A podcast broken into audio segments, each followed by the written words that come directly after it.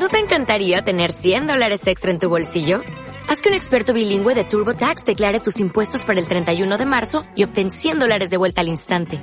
Porque no importa cuáles hayan sido tus logros del año pasado, TurboTax hace que cuenten. Obtén 100 dólares de vuelta y tus impuestos con 100% de precisión. Solo con Intuit TurboTax. Debes declarar para el 31 de marzo. Crédito solo aplicable al costo de la presentación federal con TurboTax Full Service. Oferta sujeta a cambios o cancelación en cualquier momento.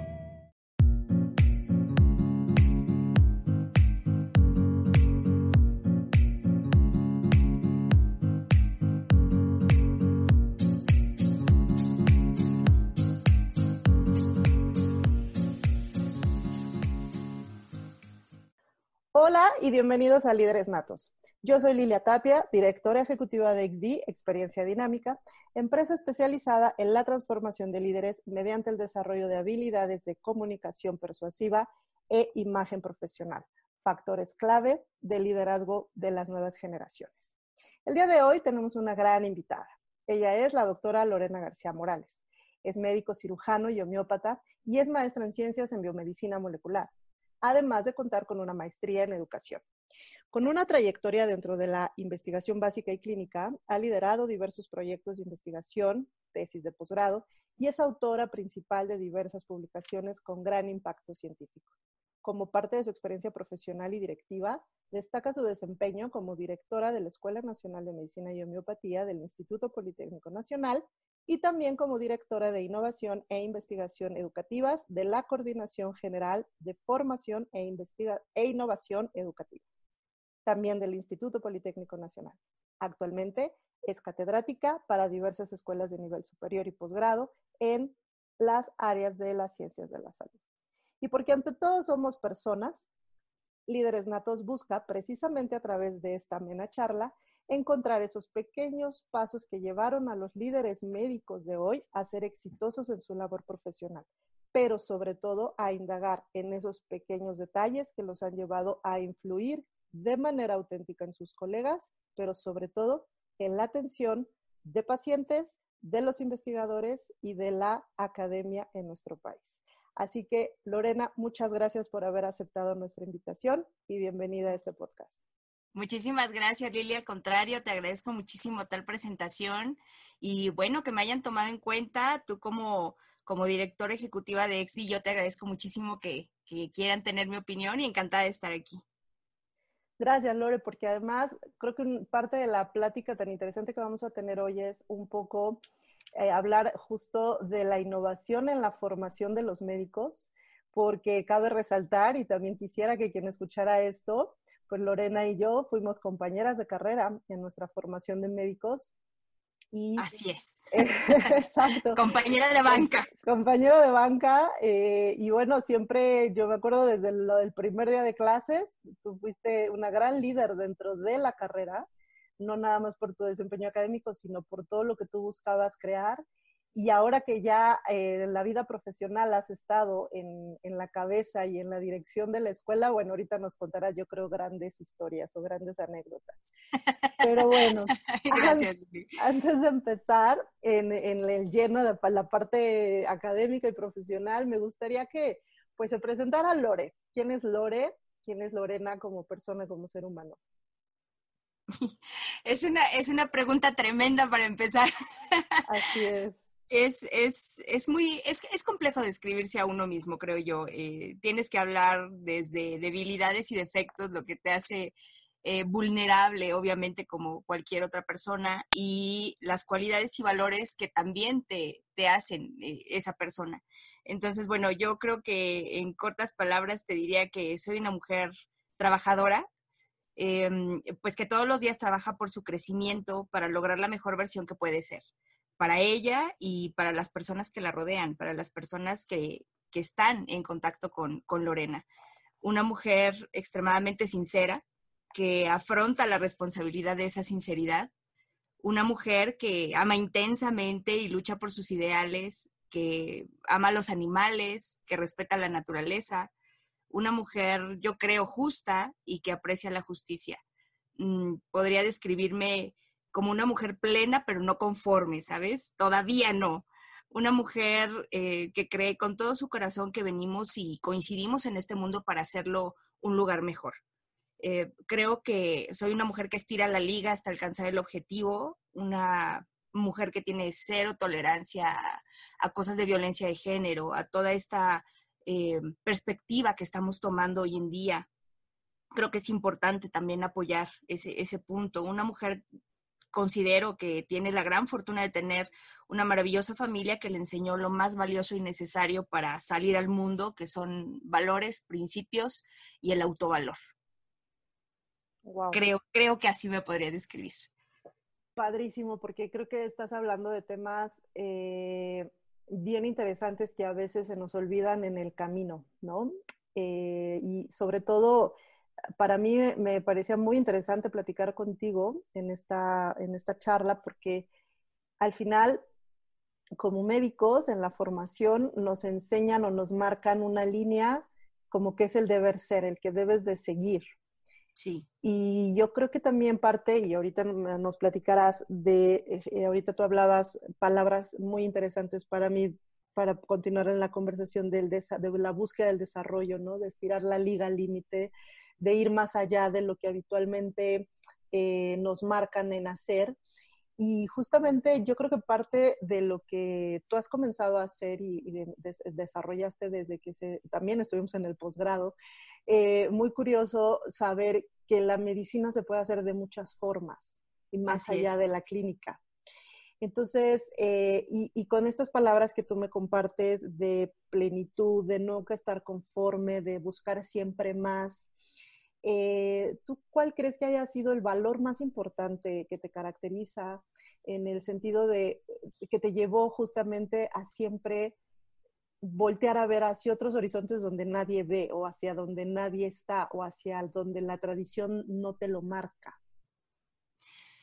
Bueno, lo que pasa es que yo creo que el autoconocimiento es, es, fundamental. Tú no puedes buscar un horizonte claro que te lleve a esa plenitud, que te haga sentir completamente lleno en el ejercicio de una profesión si no te autoconoces, si no tienes claras tus necesidades, tus capacidades, tus debilidades y si ese autoconocimiento te dice, ¿sabes qué? Pues tú ahorita lo mencionabas, no, no todo es la clínica, ¿no? Por supuesto, es una cosa apasionante y a todos nos, nos encanta estar frente a paciente, pero no es la única arista que la medicina necesita.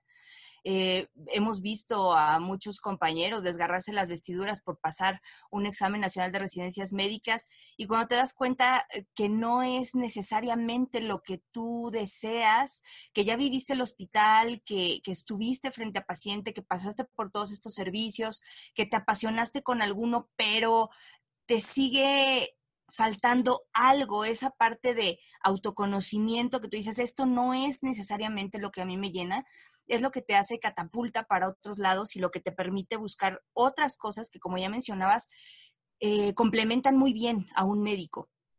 La investigación, la administración es, es otro punto fundamental que, que, bueno, no, nunca, lo, nunca lo piensas. Realmente en la carrera, no sé si te pasó a ti, pero eh, a mí que me hubieran dicho, mira, te vas a dedicar a administrar una institución educativa, eh, tu alma mater y posteriormente pues vas a migrar hacia una visión más institucional, yo hubiera dicho, estás mal. claro. Este, tal, vez, tal vez no, no es por ahí, ¿no?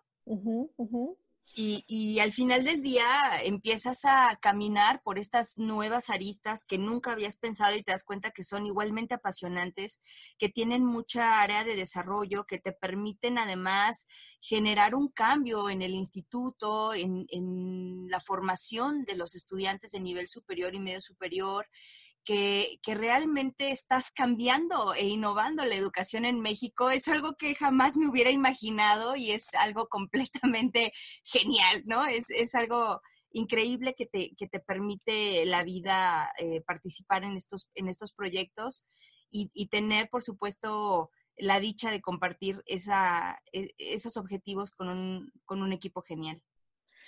Exacto, y justo eh, me estás dando las herramientas hacia donde quiero llegar, precisamente porque eh, hablamos de innovación en, los modelos educativos, que hoy día sabemos que en medicina particularmente, y hablando en instituciones de educación eh, pública, pareciera que eh, seguimos implementando modelos antiguos y modelos que podrían percibirse como obsoletos porque hay cosas que no nos desarrollan.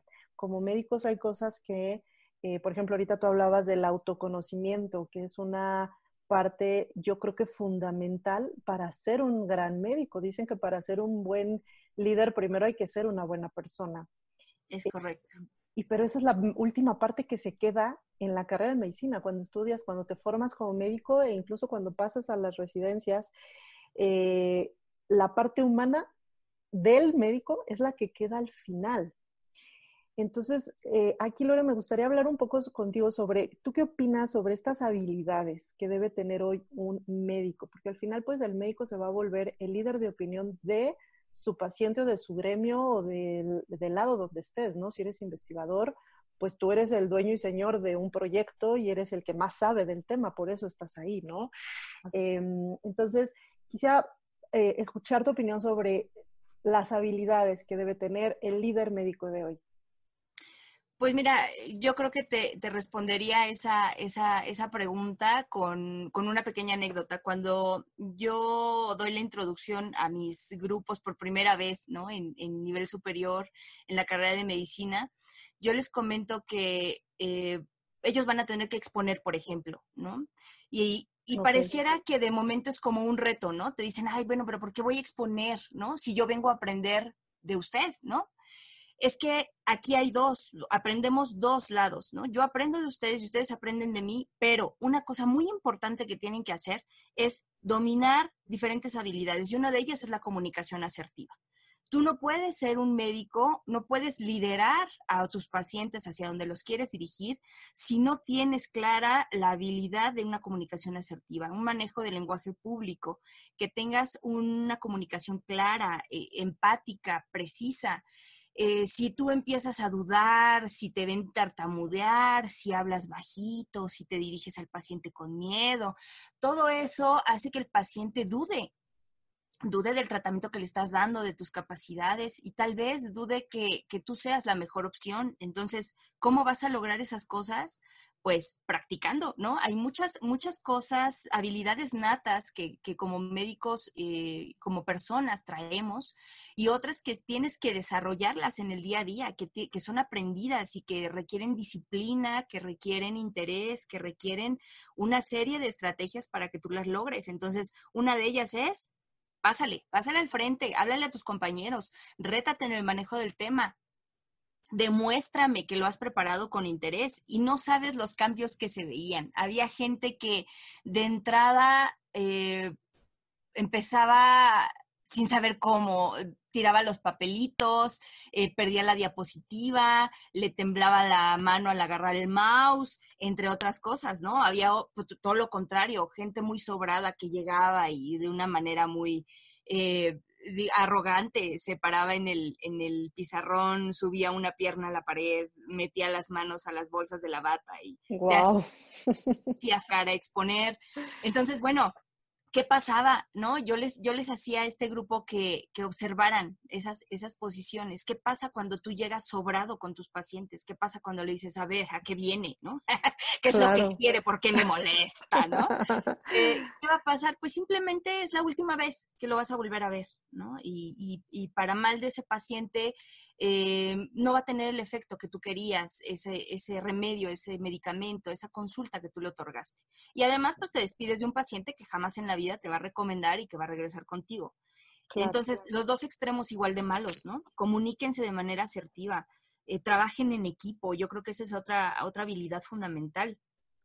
Hay gente que trabaja totalmente individual y, que no sabe formar un equipo, que no sabe eh, distinguir las, capacidades en otra persona y que cree que solo puede hacer todo, ¿no? Y eh, sabido es que lo que dice servir para todo no sirve para nada y eso es, eso es, real, ¿no? Eh, la adaptabilidad yo consideraría otra habilidad importante. Debes de eh, esta contingencia nos demostró lo que un médico debe de saber hacer, que es adaptarse a las condiciones, eh, por buenas o malas que sean, debes de, salir adelante con lo que tienes. Y eso también te lleva de la mano de la creatividad, ¿no? Hay que echarle coco, hay que ser creativos, hay que ser personas eh, que tengan esa capacidad de responder al reto de una manera correcta. Em, resolver problemas de la mano de un trabajo ético, yo creo que es, fundamental. Y de aquí se desprenden otro tipo de cosas, ¿no? Que son, eh, una cosa, las habilidades que pudiste haber aprendido, como estas que te menciono, y otras que vienen de la mano de la experiencia, ¿no? Tienes maneras de aprender, una es lo que, lo que lo que anotas en el cuaderno y repasas y otra es lo que la vida te hace aprender, ¿no? A, a, golpes, a, abrazos, porque también se aprende de la mano del cariño y, y esas son otros tipos de habilidades, ¿no? la generosidad, la humildad, el escuchar eh, al, paciente, a, la persona que te necesita, eh, la comprensión, la flexibilidad. Yo creo que son eh, características que hacen de, un médico no un clínico más, sino un líder. Y, si tú juntas esas habilidades con estas otras capacidades del autoconocimiento, pues entonces estamos hablando de que ya no eres, insisto, un clínico del montón, eres un líder en la medicina y eso te lleva de la mano de la excelencia. Buenísimo. Y, coincido contigo completamente cuando hablas del tema de la comunicación asertiva, del manejo del lenguaje público, como ahorita tú lo mencionabas, eh, porque efectivamente creo que ahí es un punto eh, bien grave, y me atrevo a decirlo así porque sí te dan tus, tus materias de clínica, ¿no? O de relación médico-paciente, lo que tienes que cuidar, ética médica, pero el hecho de una, pararse frente al público para hablar de un tema en particular es un tema, ¿no? Que como tú decías, por eso los paso al frente que hablen, ¿no? Y, ves, y ves, y tú los, y tú como, como, como la profesora los ves, los evalúas, ya empiezas también a trabajar con ellos, eh, que eso está bien interesante. Pero también la comunicación asertiva con el paciente para crear un vínculo realmente de, de efectividad terapéutica, en el sentido de que el paciente tiene que entender por qué su médico le está prescribiendo lo que le está prescribiendo, ¿no? Así es. Y aquí quisiera, ahorita vamos a hablar de estas experiencias que tú ahorita al final de tu comentario me hacías, de, de las habilidades que desarrollas con las experiencias, pero quisiera adentrarme un poco, Lore, sobre este tema de la comunicación asertiva e indagar, saber, que a mí me encantaría saber, sobre todo tú que has estado detrás de los programas académicos, eh, que has estado en la investigación académica, eh, hoy día al estudiante de medicina ya se le está preparando en desarrollar estas habilidades, hablando en las instituciones en las que has estado, o es un tema que se tiene como una idea que hay que llegar a ello, pero no hay un plan claro para desarrollarlo en ellos, en estudiantes de medicina. Bien, mira, mm, yo diría hoy por hoy que la mayoría de las instituciones de educación superior, hablando particularmente de, universidades como el Instituto Politécnico Nacional, UNAM, UAM, eh, TEC de Monterrey, entre otras, eh, ya están trabajando sobre las blended learning, ¿no? El, aprendizaje, todas estas soft skills que, se deben de, trabajar en el alumnado hoy en día yo creo que ya se está em, en el camino. No te podría decir que se tiene una estructura completamente clara de cómo lograr esas habilidades, porque no es cierto. Es un hecho que se está trabajando en, en, querer desarrollar esas habilidades, pero nos enfrentamos a un problema, yo creo, crítico. El problema más importante que yo veo es que la manera de enseñar, la mejor manera que yo, que yo veo de que ellos aprendan lo que nosotros queremos es con el ejemplo. Y entonces, eh, ese es uno de los, de los muchos y graves problemas, porque nosotros tendríamos que tener como profesores esas habilidades que queremos que ellos desarrollen. Eh, no sabes las veces que te das cuenta que en tu grupo, en tus 30, 40 alumnos, tienes a, a 20 minimis, ¿no? Que te imitan, tú ves que traen tus palabras, que traen tus reacciones, eh, en fin, son, son una réplica en, en, una pequeña escala de ti, traen algo tuyo. Y es curioso porque eh, eso te hace cambiar por completo el chip. cuando ves que se está replicando tu yo, es donde te percatas que tienes que mejorar tu yo, porque lo están viendo, lo están imitando y creen que eso que estás haciendo es lo correcto. Y cuando tú quieres que ellos eh, desarrollen estas, estas habilidades blandas, cuando quieres que ellos tengan esa capacidad de, liderazgo, de, de, estas habilidades que platicábamos y estas características que te hacen un mejor profesional, no médico, sino persona, entonces ahí te enfrentas a un problema educativo fuerte, porque necesitarías entonces previamente haber seleccionado los profesores que quieres que lideren ese proyecto. Deberías de haberlos capacitado previamente en esas habilidades que quieres que reflejen en sus grupos. Y desafortunadamente, bueno, no es eh, la totalidad, pero todavía en las instituciones de educación superior eh, no es eh, excluyente que se presenten cosas como el acoso, como el hostigamiento, abuso de autoridad y todas estas situaciones que te hablan que el ejemplo que están tomando nuestros alumnos, pues no necesariamente es el, es el más correcto. Eh, tenemos claro que trabajar con alumnos tanto de medio superior como superior es, es, una parte fundamental para formar el profesionista que tienes en, en, el paso inmediato. Y en este punto, pues también es un hecho que ellos son son una parte muy tierna, son eh, trabajar con estudiantes te enseña muchísimas cosas, entre ellos que son el, uno eh, te deja muy claro que es el futuro que va a tener el país. Exacto. Y, y que ese futuro es, está en tus manos. Eso es, eso es una cosa tremenda de entender para un docente, que lo que tú vayas en el día a día es lo que después tu nación va a tener como profesionistas. Es un balde de agua fría cuando, cuando te cae, porque a mucha gente todavía no le cae, pero cuando te cae es tremendo, porque entonces entiendes que cuestionas, entiendes que todavía no estamos listos en su totalidad para hacer ese ejemplo y empiezas a trabajar en ti y empiezas a crear nuevas cosas y empiezas a generar un mejor panorama para ellos y claro, por supuesto, tomas como referencia el que tú en algún momento viviste, ¿no? Entonces... te, llena de una responsabilidad, yo creo que, que difícilmente haces consciente, ¿no? Como docente. Así es, totalmente, totalmente. Y ya las instituciones están tomando esa, esa nueva batuta, están ya generando una nueva visión del estudiante. Es, es real, lo tenemos que mencionar, Lil. Nosotros lo vivimos. Cuando nosotros estuvimos en, en desarrollo profesional en la carrera, parecía que lo único que tenías que saber era medicina, ¿no? Y, si no tenías un, Harrison cargando como el pípila, entonces no era suficiente lo que estabas haciendo y, lo demás no importaba. Eh, creo que no, que no, hablo de algo que no haya sentido. Yo percibía nuestra generación, por ejemplo, como una generación muy competitiva y lo he dicho muchas veces y eso te ayuda a que seas, pues, por supuesto, un profesionista mejor, pero ¿qué pasaba como persona? ¿Quiénes éramos como personas? Eh, nos pudimos haber ayudado muchísimo en muchas ocasiones, darnos la mano, ser, ser, ser, yo digo, mejores, ¿no? Un grupo, un grupo humano, ¿no? Un grupo humano. Y éramos un grupo eh, médico, ¿no? Es, es, eso es la, el término que yo creo que tenemos para, para una generación, obviamente pues tienes a tus amigos y, bueno, esa, es otra historia, pero creo que, que ahí es donde te preparas para lo que sigue.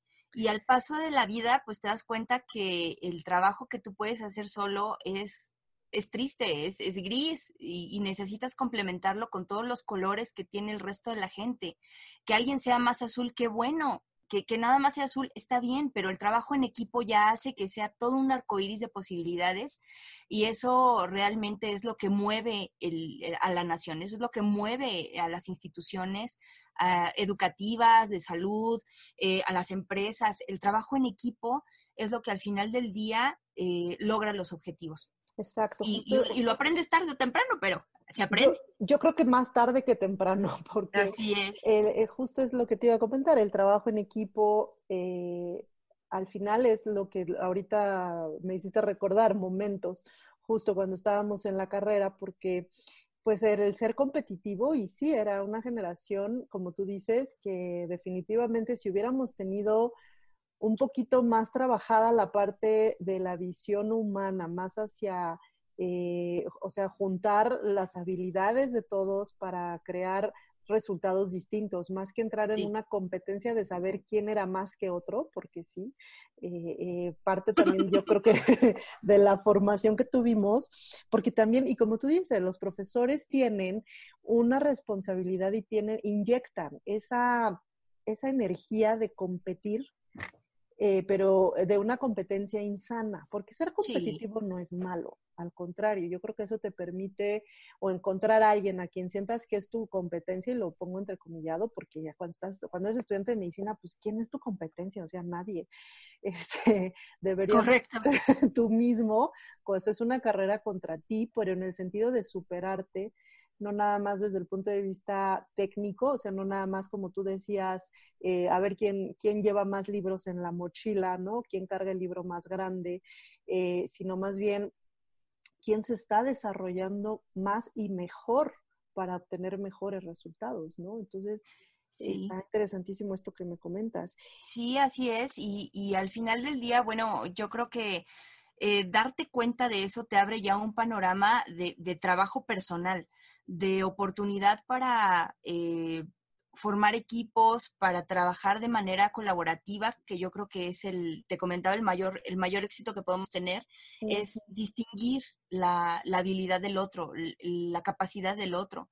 Y claro, por supuesto, competir es completamente eh, un estímulo, ¿no? Creo que, que no está mal, siempre y cuando compitas desde la admiración y no desde la destrucción. Eh, es, es, esa parte la que te permite admirar a esa persona y decir, híjole, quiero, quiero eso, a decir, pues, este, que no lo tenga, ¿no? Que no lo tenga esa persona. Y fíjate que te mencionaba hace un momento lo del, lo del blended learning, porque ahorita que estamos ya en, en, estas modalidades híbridas, lo que la contingencia sanitaria nos trajo en, en cuestiones educativas, un aprendizaje en la mayoría de los casos semipresencial o, o totalmente en línea, cómo desarrollar esas habilidades. ¿No? Eh, si no tienes ya ese contacto persona a persona, ¿cómo, cómo vamos a hacer para desarrollar ese, ese trabajo en equipo, esa humildad, esa generosidad, esa gratitud, eh, esa flexibilidad, ¿no? ¿Cómo, ¿Cómo, lo vamos a hacer ahora en línea? Entonces es todo un reto ahora realmente para las instituciones eh, de educación superior y, media superior y por supuesto a cualquier nivel, estar desarrollando esas, esas habilidades. Sí, totalmente. Oye, Lore, y desde el punto de vista de, eh, de la docencia, o bueno, más por la experiencia que tú tienes. ¿Cuál ha sido, y, con base a esto que nos comentas de lo que has visto en los estudiantes, de cómo llegan, obviamente desde que pues nosotros fuimos estudiantes, pero eh, ya en la parte más profesional, ¿cuál ha sido para ti, si pudieras compartirnos alguna experiencia de una, la situación más difícil que has tenido que gestionar, ya sea con un alumno o por qué no con un par, con algún colega profesor? Eh, porque yo pienso que justo el no tener estas habilidades desarrolladas, pues te, te, te, incluye en un ambiente incluso de difícil trabajo, ¿no? O sea, en un ambiente de estrés, porque pues igual lo que te encuentras en la carrera como estudiante también te lo vas a encontrar este, como colegas, como pares. Entonces, no sé si puedas compartirnos alguna experiencia, obvio sin decir nombres, ¿no? Eh, de alguna, sí, sí, alguna situación difícil que has tenido que gestionar. ¿Cuál ha sido la más difícil y cómo la, qué hiciste con ella? ¿Cómo la solucionaste? Mira, el maestro X, no. Ándale. Mira, yo, yo, creo que, yo creo que esta em, gestión de la que de la que me comentas una situación difícil yo siempre eh, viene a la mente por ejemplo la acreditación que tuvimos frente al Consejo para la Acreditación de la Educación Médica, que es el, el COMAEM. Es una acreditación eh, nacional e, y ya con parámetros internacionales que, que em, asegura la calidad académica que tiene tu programa, ¿no? En este caso, pues, médico cirujano y partero y médico cirujano y homeópata que, que tiene la escuela. Eh, en la administración eh, que tuve como directora de, de la NMH, pues enfrentábamos justamente ese proceso, la acreditación, pero pareciera que era algo pues simplemente administrativo. Vaya, gestionas eh, que vengan el organismo acreditador, revisa tu escuela, revisa tus planes y programas, ve el trabajo que realizas y si considera que es de calidad, pues adelante, te acreditan y si no, te rechazan es completamente diferente a lo que tú puedes imaginar y es una gestión eh, de, eh, titánica, Lilia. Es una, es una cosa tremenda porque aquí te das cuenta que lo que, lo que logra esta acreditación es el trabajo en equipo. Y mucha gente no estaba dispuesta a hacer ese trabajo en equipo en ese momento. Atravesábamos eh, una, una, crisis fuerte en el instituto, eh, la salida de una directora general, retomaba un, director general esa administración del instituto, estábamos en una época de cambio, eh, los decanos habían tomado la batuta de la administración de las escuelas y apenas iniciaban los procesos para ternas de directores. Estábamos en ese proceso, yo acababa prácticamente de llegar a la dirección estaba como directora interina y, estábamos afrontando esa, ese proceso de acreditación. Quedarte sin acreditación en ese momento en un programa académico es perder campos clínicos, es perder presupuesto, es perder muchísimas cosas que no te puedes dar el, lujo porque eh, eso repercute de una manera tremenda en, en tu comunidad estudiantil. Entonces, eh, empezamos a juntar las evidencias, a organizar un equipo de trabajo, todo el equipo administrativo con el que tuve el gusto de trabajar durante esa gestión, personas estupendas, personas completamente comprometidas y profesionales, pero no bastaba, no bastaba un equipo administrativo, tenías que integrar a cada uno de los docentes, porque el organismo acreditador iba con los docentes y te preguntaba, oye, ¿cuál es tu misión? ¿Cuál es tu visión? ¿Y, cómo se llevan a cabo los campos clínicos? ¿Y, tú sabes qué problemas tienen los alumnos? Oye, ¿funcionan los baños? Iban a preguntarlo todo. Iban a preguntar a cada alumno cómo se sentía con su institución.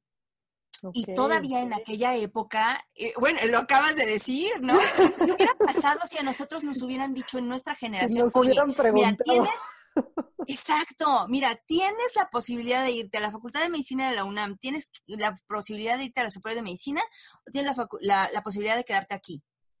¿Qué hubiéramos dicho? A mí me daba miedo que hubieran dicho eh, eh, mis alumnos en ese momento, ¿no? Claro, y, haber hecho un trabajo lo suficientemente fuerte de, amor a la institución, de ponerte realmente la camiseta de tu escuela y, y, cuando llegara el organismo acreditador a preguntarte si tú te querías ir, tú tuvieras la certeza de que estabas en el mejor lugar esa, esa, ese reto cuando me estaban entregando la placa de acreditación, porque lo logramos por cinco años, que es una cosa tremenda. Todavía la, carrera está acreditada hasta el 22 eh, de febrero del 2022, si no recuerdo mal. Em, me hicieron el mejor cumplido, creo que, como administradora me, me, han hecho, eh, y fue el organismo acreditador, que me dijo, oiga, doctora, yo le voy a hacer nada más un comentario. Eh, estoy sorprendido, estoy sorprendido porque nunca habíamos visto, uno, un equipo administrativo tan comprometido. Normalmente pues nos dan las carpetas, nos dejan ahí las cosas y se dan la vuelta y, y pues nosotros somos libres de, andar y preguntar, pero nunca los habíamos visto tan involucrados. Usted nos preguntaba, bueno, ¿qué más necesitan? A ver, esto, eh, y mire, también tenemos esto, y cómo podemos mejorar, y cómo lo hacen en esta universidad y en su experiencia. Esa parte nunca la habíamos visto en, un director. Y otra, nada más se lo voy a decir así como comentario breve, me dijo. Eh, acabo de hablar más o menos con unos 20 estudiantes, me dijo el acreditador y yo les pregunté, esta, esto que te acabo de decir, si tú tuvieras la posibilidad de irte a tal universidad, a tal o a tal, y de cambiarte ahorita, ¿a cuál te irías? O sea, ni siquiera les preguntaba si se querían quedar ahí. Era, ¿ya a cuál te irías? Sabemos que te quiere decir, ¿a cuál te irías? Y me sorprende que de, que, que de esos estudiantes que yo esperaba que me dijeran que agarraban sus cosas y se iban en cualquier momento, todos me dijeron que sabían que estaban en una excelente institución, que la escuela les daba todo lo que necesitaban y que estaban contentos de estar ahí. Wow. Eso ha sido el parteaguas que dices, lo logramos. O sea, si me das la placa o no, mira, te lo agradezco. Pero ya me hiciste con eso el día. Totalmente, totalmente. Y creo que fue algo que nos llenó como administración increíble. Sí. Lore, ¿y qué hiciste? ¿Cómo lograste coordinar porque pues también sabemos que, en, las en la escuela, hablando de nuestra escuela, porque no, no voy a hablar de otras, pero pues siempre hay personas, hay muchas, eh, muchos profesores que están ahí precisamente por tradición, porque heredaron lo que sea, ¿no? La razón que sea. ¿Cómo, cómo, ¿Cuál fue tu secreto para lograr esa coordinación eh, con tu equipo de trabajo? Pues mira, como tú lo mencionas, siempre va a haber el, frijol en el arroz, ¿no? Y cuando ya tienes ahí un moros con cristianos, pues está todavía más complicado porque es mucho frijol en el arroz. Eh, y sí, desafortunadamente, yo creo en todas las instituciones, no es exclusivo de, de nuestra escuela, pero bueno, ahí es donde nos, nos tocó vivirlo y verlo y sentirlo. Eh, había gente que no estaba comprometida, ¿no? En, su labor docente, ni en su labor administrativa, ni en, ni en lo que tenía que hacer, ¿no? Eh, su, papel frente a la institución. Y, ah, y, fue difícil, por supuesto, fue, fue difícil, eh, en primera, como mujer, porque ese es un tema que, que tal vez a, mucha gente no le, no le guste tratar o, o crea que es un cliché, pero Dios mío, qué difícil, qué difícil eh, es, ser mujer todavía en algunas instituciones y qué difícil es ser una mujer joven en esas instituciones. Eso hace todavía eh, doble carga al trabajo que tú puedas hacer. Y se dice que para que tú puedas salir adelante como, como directora, como cualquier cargo administrativo que tú tengas eh, en, nivel directivo, debes de trabajar el doble. Yo te diría, tienes que trabajar el triple. Sí, porque toda la razón. No solamente vas contra quien te ve, eh, pues chava, ¿no? Todavía, todavía estás chava que ya ni tanto, ¿no? o sea, pues, ¿cuántos debo de cumplir para que ustedes me vean este, que, que por edad soy capaz, ¿no? Exacto, sí, sí, sí. es joven, ¿no? auto, en automático, inexperto. Bueno, ok, se las, se las puedes llegar a comprar. Y luego además en tu propia escuela, donde muchos de ellos fueron tus profesores. Entonces, ay, sí, yo me acuerdo que, que tú eras mi alumna. Bueno, ¿y eso qué? ¿No? Sabido es que tienes toda la capacidad de, de, superar al maestro y mis alumnos tienen no solamente la capacidad, tienen la obligación de superarme como profesora, ¿no? Y, y, así debe de ser, tú debes de aspirar a que eso lo logren. Entonces, eras mujer, eras joven y, y, y ¿cómo le haces para coordinar un equipo que además yo creo eh, puedo, puedo jactarme de haber tenido al, mejor equipo que tenía esa escuela? Eh, no dejé a nadie fuera que yo considerara que tenía la capacidad de darme justo lo que, lo que quería que diera. Entonces, eh, ¿cómo juntar a los mejores? Pues yo creo, y, además lograr, lograr que hagan lo mejor que saben hacer. Yo siempre consideré que hablando de manera auténtica, siendo, siendo tú eh, la persona que les, que les hablaba en la mesa, siendo tú quien les decía cuál era tu intención con toda honestidad. Eh, hay muchos administradores que guardan el as bajo la manga y que te dicen la mitad y no te guardan, este, te guardan otro, otro tanto de información, porque pues dice, dicen que la información es poder, ¿no? Sí. Yo siempre le di el poder a mi equipo siempre, siempre les hablé con la verdad, siempre les abrí, abrí totalmente el corazón con ellos, la intención de crecer en esa...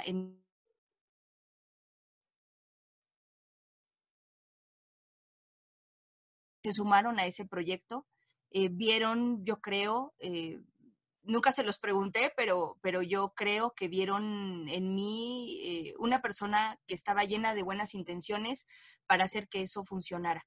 Eh, normalmente cuando tú diriges un equipo, pues, ¿qué interés te mueve, no? Conservar el trabajo, ganar más, lograr una base, o sea, ¿qué es lo que hacía que mi equipo estuviera ahí? Al final del día pudieron haber tenido intereses personales como todos los podemos tener, pero creo que se sumaron a un proyecto que fue la mejora de la institución y, lo logramos. Empezamos con esa acreditación. Eh, después vimos que esa identidad institucional crecía y los chavos traían las batas con el escudo y ponían el escudo en sus placas, en sus coches, lo traían en los cuadernos. Eh, tú los veías en cómo se comportaban en las redes, les gustaba lo que publicábamos, reposteaban alguna imagen que poníamos con, con, el escudo de la escuela. Em, Se los llenó de orgullo, o sea, nació en ellos un tema totalmente. de Hubo, hubo, un cambio drástico en la identidad institucional respecto a, a, su escuela y eso, y eso nos llenó de muchísimo gusto. Eh, logramos hacer muchos proyectos ahí que, que aportaron mucho, eh, la construcción de un edificio nuevo, por ejemplo. Eh, tú recordarás que en aquel entonces la escuela no tenía instalaciones que pudieran generar una inclusión. No había ni siquiera una rampa, no había un elevador para personas con discapacidad. Y las rampas que había, eh, pues eran de, de, 90 grados, ¿no? O sea, eran unas este, pendientes increíbles, ¿no? Que decías, no, bueno. ¿No? Entonces, también generamos eso, un cambio incluyente, ¿no? Este, hicimos también parte de, no solamente ese, ese cambio, también eh, es, esa ese cambio de conducta, esa mayor aceptación de su, de su institución y ese mayor eh, compromiso con ella, se generó también con un crecimiento académico, porque también era necesario dar, dar eso, ese paso. Eh, se equipó la escuela con, con mesas de disección virtuales que hoy en día están haciendo la diferencia entre también una innovación tecnológica en, la escuela. debe, debería de ser un todo. Y entonces fue un trabajo de verdad eh, terrible, titánico, Titánico, yo creo que sería la palabra, ¿no? Sí, sí, sí, muy desgastante, muy desgastante porque siempre hubo que, que remar contra corriente, pero lleno de satisfacciones, muy gratificante en realidad. Supongo que tuviste que eh, blindarte de muchas herramientas de inteligencia emocional para poder soportar la presión, porque eh, sí, como tú comentas, ¿no? Esos procesos son realmente desgastantes, eh, porque no nada más tienes la responsabilidad de, de, cubrir un proceso institucional, estaba en riesgo la acreditación de la escuela como una escuela de valor para crear médicos. Entonces, Em, me gustaría que nos compartieras un poco, Lore, sobre cuáles son estos o, qué desde el punto de vista de la inteligencia emocional utilizaste tú para gestionar esta situación y salir victoriosa. Bueno, yo creo que lo que te permite sobrevivir a este tipo de, situaciones, eh, uno, por supuesto, por la, lo grato, lo, satisfactorio que es eh, que tu comunidad disfrute de tu trabajo, ¿no? Que tú veas que cada noche noche que estás quebrándote el coco, mordiéndote la uña, gestionando y, privándote de otras cosas, porque también es cierto, en ese tipo de cargos dejas mucho de lado tal vez la parte más importante que es el núcleo, eh, tu familia, ¿no? Eh, tus amigos, la gente más cercana a ti puede llegar a, quedar de lado en una fase de, extremo trabajo, pero cuando ves que valió la pena, bueno, eso era un impulso tremendo cuando estabas en el trabajo y no tenías esa satisfacción porque todavía no lo veías concluido, yo creo que es eso que te acabo de mencionar, la manera más, más eh, pronta que tenías para poner la pila era eh, regresar al núcleo y, llenarte de, ese, de esa energía, de motivación que te da tu propia familia, la gente que te quiere. Y después, cuando eso quedaba eh, en un segundo término y tenías que volver a salir y enfrentar esa, esa administración con una serie de, problemas y con una serie de, recortes presupuestales y definitivamente diferentes cosas que tuvimos que afrontar, pues te queda qué está trabajado en ti, ¿no? ¿Qué hay en, ti como, como funcionario, qué hay en ti como persona? Y ese autoconocimiento, esa inteligencia emocional que, que ya mencionas, pues es simplemente saber qué quieres, qué no quieres y saber comunicar que no lo, que no lo quieres y sentirte cómodo con ello. El, el, tener que poner límites de una manera muy, muy sana, muy, muy amorosa, yo creo que también es lo que te permite salir avante. Tú no puedes decir sí en todo momento a todo, porque al llegar la noche y al estar tú solo contigo, ahí es donde tú dices, hice bien las cosas porque me siento bien conmigo misma.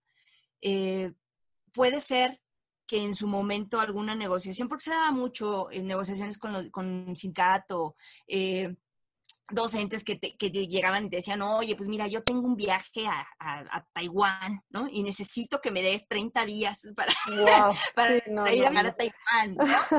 Este, oye, pero ¿y, qué pretendes que hagamos con tus grupos? Pues no sé, pero dame esos 30 días. Y obviamente en el momento en el que salía de, de tu oficina con un no en la frente, era tener un enemigo hasta el último día de tu administración, ¿no? Este, cada vez que le decías no al sindicato, porque no querías, no querías. sí, me eh, imagino, porque además también, a pesar de todo, como tú dices, o sea, el trabajo de la edad, ¿no? De que te ven joven, de que además eres mujer, de que además pues te ven inexperta, lo pongo entre comillas. Este, y luego súmale que a nivel instituciones públicas hay organismos internos que buscan regular, y lo vuelvo a entrecomillar, las actividades de docencia que no, no, regulan, más bien obstaculizan y es como un cáncer ahí que, que, que sigue habiendo en las instituciones públicas, que bueno, hay que respetarlos, por algo están, pero definitivamente no suman. Y entonces lidiar con eso, sí te cansa, te, genera un estrés muy grande, ¿no? Sí, hay, hay, hay, hay gente, este, vaya, una, una, parte muy valiosa de los sindicatos eh, que yo respeto mucho, que es esa parte de defensa del trabajador, porque por supuesto, por algo fueron creados. Y otra parte que ya se ha eh, viciado también, que, que, con el paso del tiempo debe de retomar nuevas, nuevas baterías. Sería, sería muy, muy valioso que, que se hiciera un, un autoanálisis del trabajo que, que, realizan hoy en día, porque eh, pues había, había de todo, ¿no? Negociaciones que, que ponen incluso en riesgo hasta la estabilidad de la escuela, eh, el poco financiamiento, el presupuesto que teníamos para beneficiar a la, a la unidad académica, pues querían que se fuera ocupando en, en, en otras cosas, ¿no? Entonces, pues al decir no, ¿qué pasa cuando dices no? Si tú dices no, eh, al no estar segura, al no saber, al no tener la convicción clara, algo va a salir mal. Pero si tú dices no y llegando te digo la noche, estando contigo en la, en la reflexión de qué pasó en el día, tú sabes que hiciste lo correcto, eh, eso, eso es lo que te permite salir adelante. No hay mejor blindaje que tener la convicción de que estás haciendo lo que crees correcto, porque así es como, como das un paso adelante. Si titubearas con tus propias convicciones, con tus propios valores y principios, ahí es donde terminas completamente, yo creo que noqueado, ¿no? Porque no tendrías, no tendrías esa capacidad de decir, adelante, ¿no? Este, vengan las, las consecuencias que vengan, hice lo correcto. Y está padrísimo y bonito, además me atrevo a decir lo que comentas, porque se cierra un poco el círculo de lo que me comentabas al inicio, de los valores, ¿no? La importancia, porque al final todo esto radica en cuáles son tus valores tú, y, los debes de tener muy fuertes para que justo en esos momentos de crisis, en esos momentos de situaciones difíciles de manejar, busques la respuesta en lo que te mueve, en lo que te motiva a ti, en lo que te mueve a accionar, pero sobre todo, como lo comentabas, el decir, lo estoy haciendo bien y lo estoy haciendo bien éticamente hablando, profesionalmente hablando, y eso también te genera una satisfacción personal muy importante que la verdad pocas personas son capaces de presumir que lo sienten, porque no todos accionan igual. Entonces, está, está increíble, Lore, esto que me comentas. Sí, afortunadamente tengo esa, esa dicha. Este, duermo tranquila todas las noches. exacto, ese es el punto. ¿sí? Sí, sí, sí. Y además eh, tienes la, la, garantía de que hiciste lo mejor eh, para tu comunidad, que en ningún momento eh, buscaste un interés propio, ¿no? Claro. Eh, y algunas personas pueden decir, ay, qué ingenuidad, ¿no? Pues siempre se busca un interés propio. Bueno, hay, habemos de todo, habemos de todo. claro.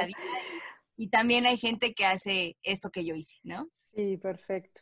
Oye, Lore, pues mira, quisiera también ser muy consciente de tu tiempo, este, pero todavía tengo un par de preguntas que hacerte, si tú me lo permites. Por supuesto, claro. Estás disponible, gracias.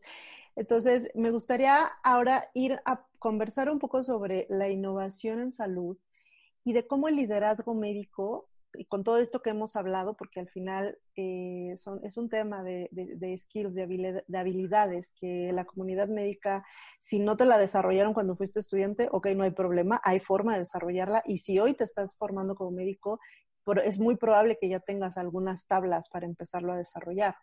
Entonces, me gustaría saber desde tu punto de vista, ¿cómo crees que se relacione la innovación en medicina con el liderazgo médico?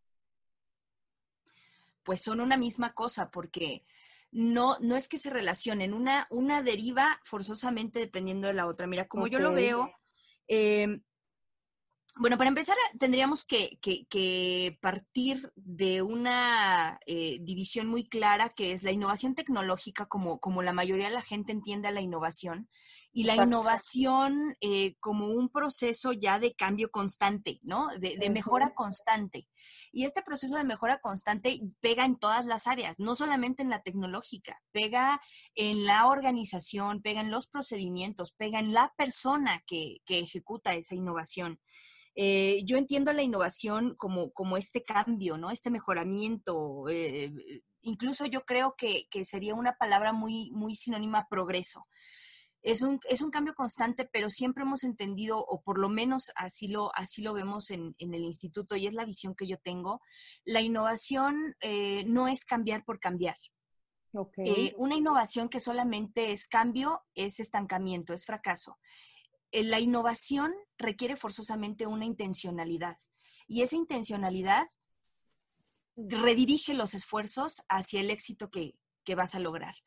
Eh, eso te lleva de la mano con un análisis de tu contexto, ¿no? En dónde se está desarrollando eh, el trabajo que haces. Y puede ser desde ti mismo, ¿no? O sea, tú, tú mismo, ¿en dónde estás parado? ¿Cómo es, cómo es tu contexto, tu familia, tus amigos, tus relaciones laborales? ¿Cómo, te, ¿Cómo es la relación médico-paciente que tienes ahora?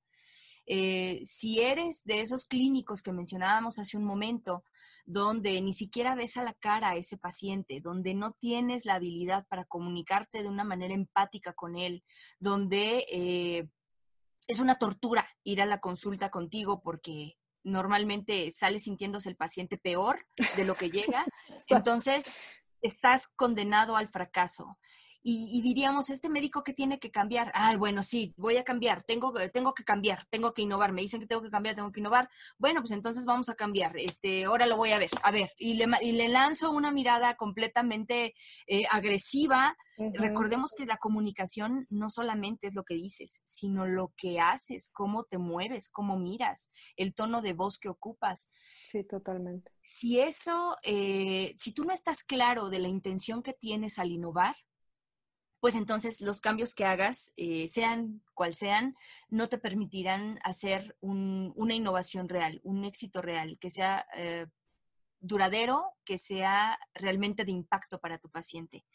Eh, yo considero que este, em, la relación que tenemos como médicos inherentemente es de liderazgo. Tenemos que redirigir, llevar a estos pacientes hacia donde no han podido llegar solos que es ese estado de salud, ese equilibrio. Y eh, yo te mencionaba hace un momento que este ejemplo es fundamental.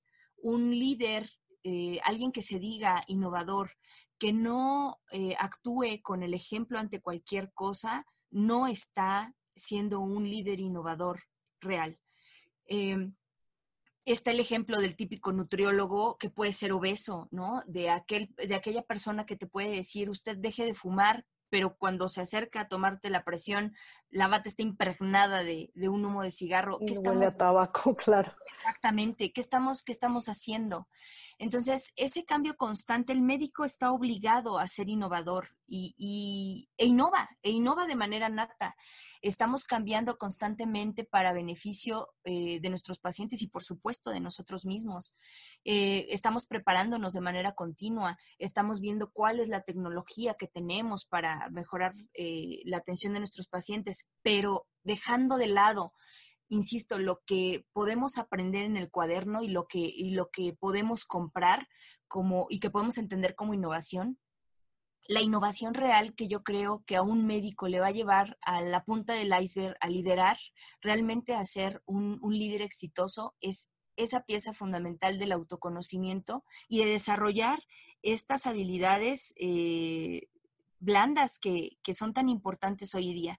Nos hemos percatado que la persona que solamente sabe eh, medicina, como lo mencionábamos, es una persona muy incompleta, es una persona que no llega a, impactar a un paciente, que no hace un cambio, que no es honesto, una persona auténtica, eh, un médico que se presenta ante su paciente abierto, eh, con la intención de ayudar, cálido, empático, asertivo, que le escucha de manera activa, que, que es sincero pero no cruel, que tiene esa capacidad de conducirle de la mano hacia la, hacia la curación ese es un médico que merece todo mi respeto. Ese es un médico eh, que vale la pena imitar. Ese es un líder que, decíamos eh, vale la pena admirar porque tiene ya en sus manos la curación misma.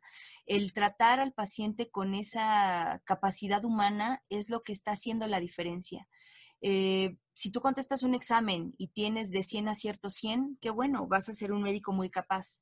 Si además de eso sabes sonreírle a la persona que te recibe el examen, si cuando se le cae la goma a tu compañero tienes la amabilidad de levantársela y dársela, si además eh, si sacaste punta a tu lápiz durante ese examen y tuviste la amabilidad de tirar esa basura en el bote de basura, eres un líder real.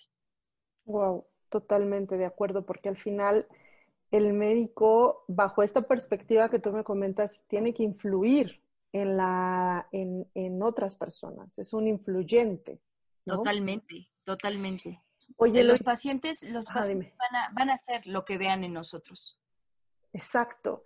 ¿Tú, ¿Tú, tienes un secreto para influir en la gente, en tu gente, en tus pacientes o en tus equipos de trabajo? Híjole, pues, una, vez, una vez una va, va a dejar de ser secreto si me lo dices, ¿no? Pero lo que me puedas compartir.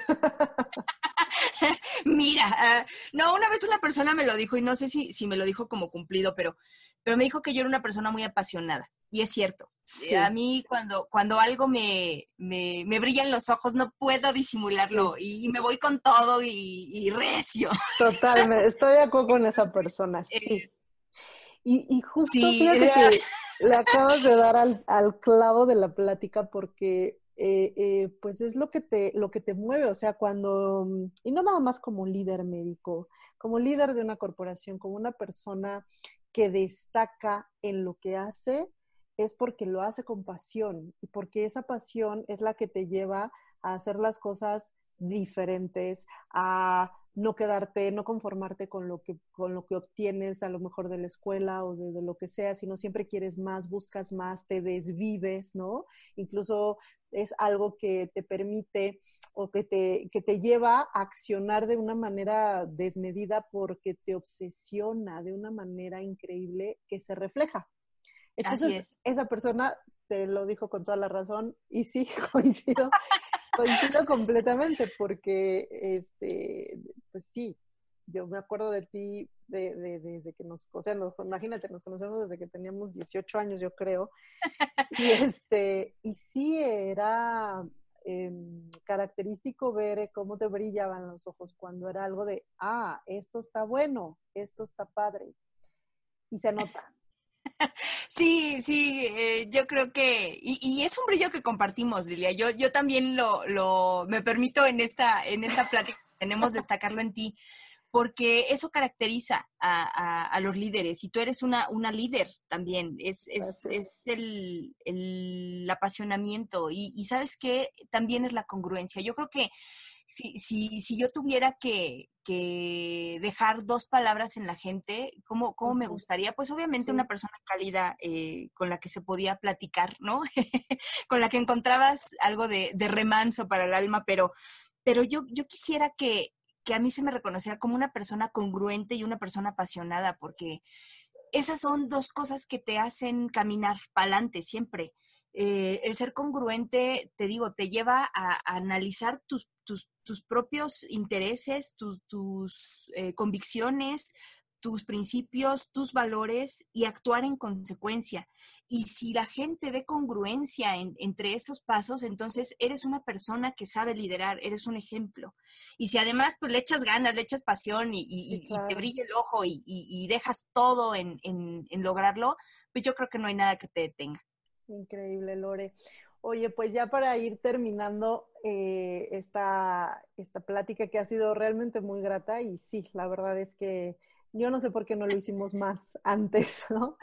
Estas conversaciones siempre, siempre te generan y te dan mucho, te hacen crecer también.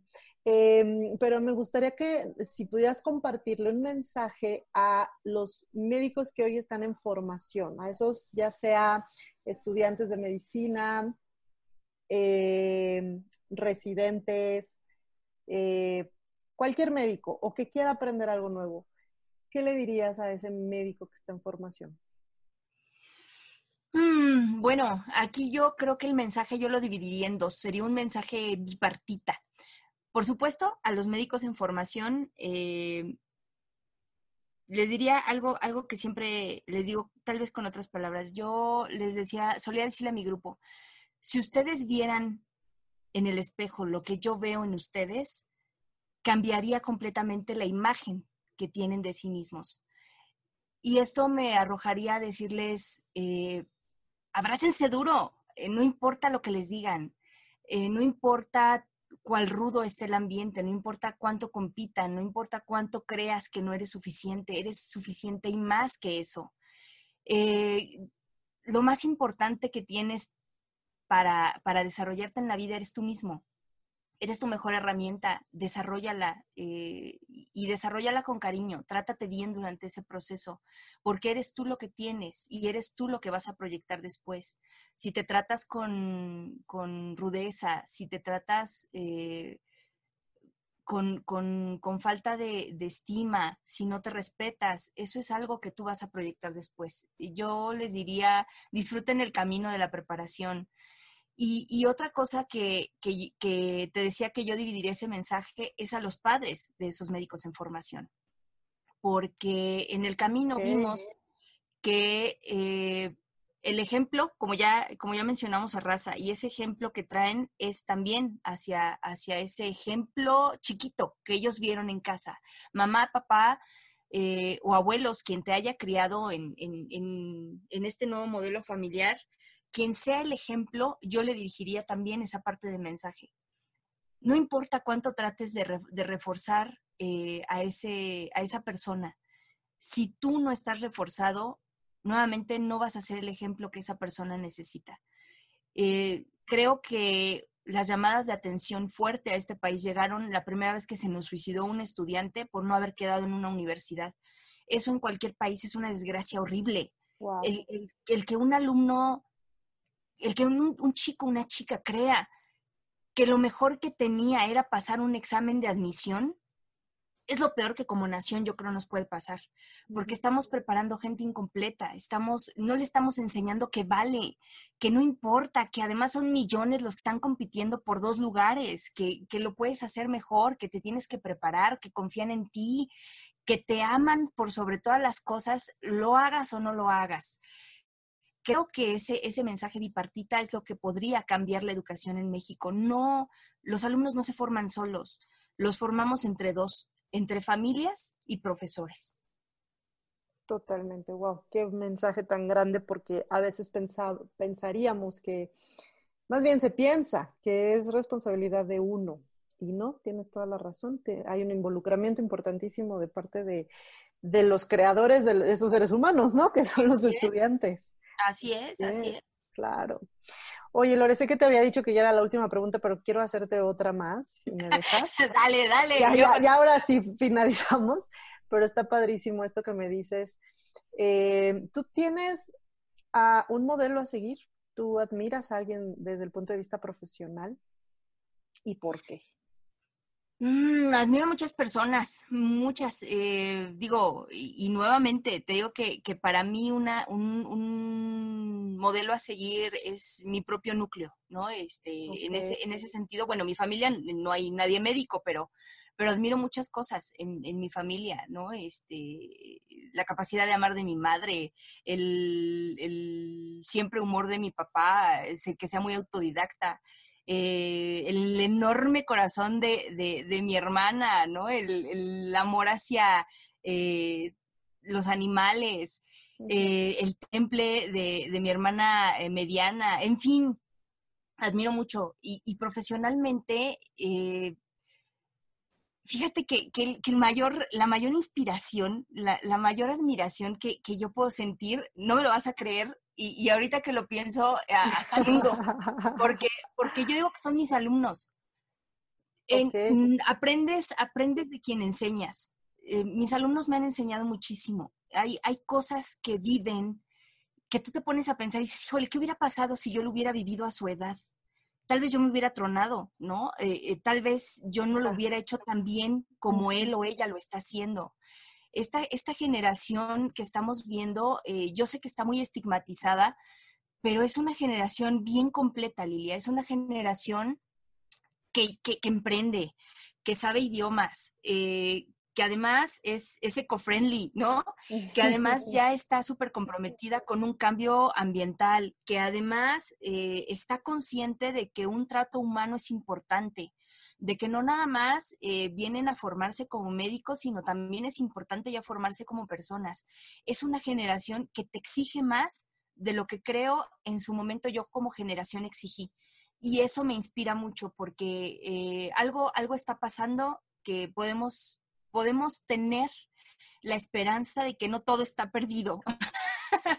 yo en muchas ocasiones, lo confieso, yo llegué a, pensar, yo llegué, fíjate, y, mira que todavía no, no, estamos en la edad de en mis tiempos, pero yo llegué a pensar en algún momento que nuestros tiempos fuera última generación que tal vez se había formado entre comillas bien, ¿no? Ajá, sí, seguro, seguro, Lorena, ni de cerca.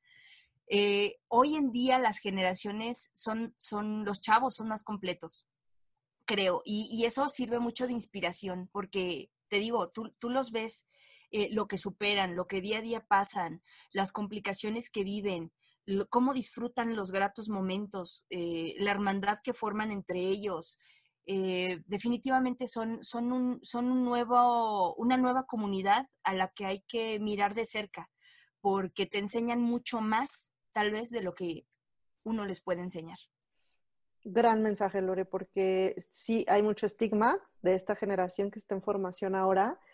Eh, y me encanta escuchar esto que tú comentas porque creo que hace falta también acercarnos los que presumimos ya de estar formados, que tenemos que aprender de los que están ahora en formación y encontrar ese, ese vínculo para crear una sociedad, una sociedad mejor preparada y sociedad médica también, pues con más competencias, ¿no?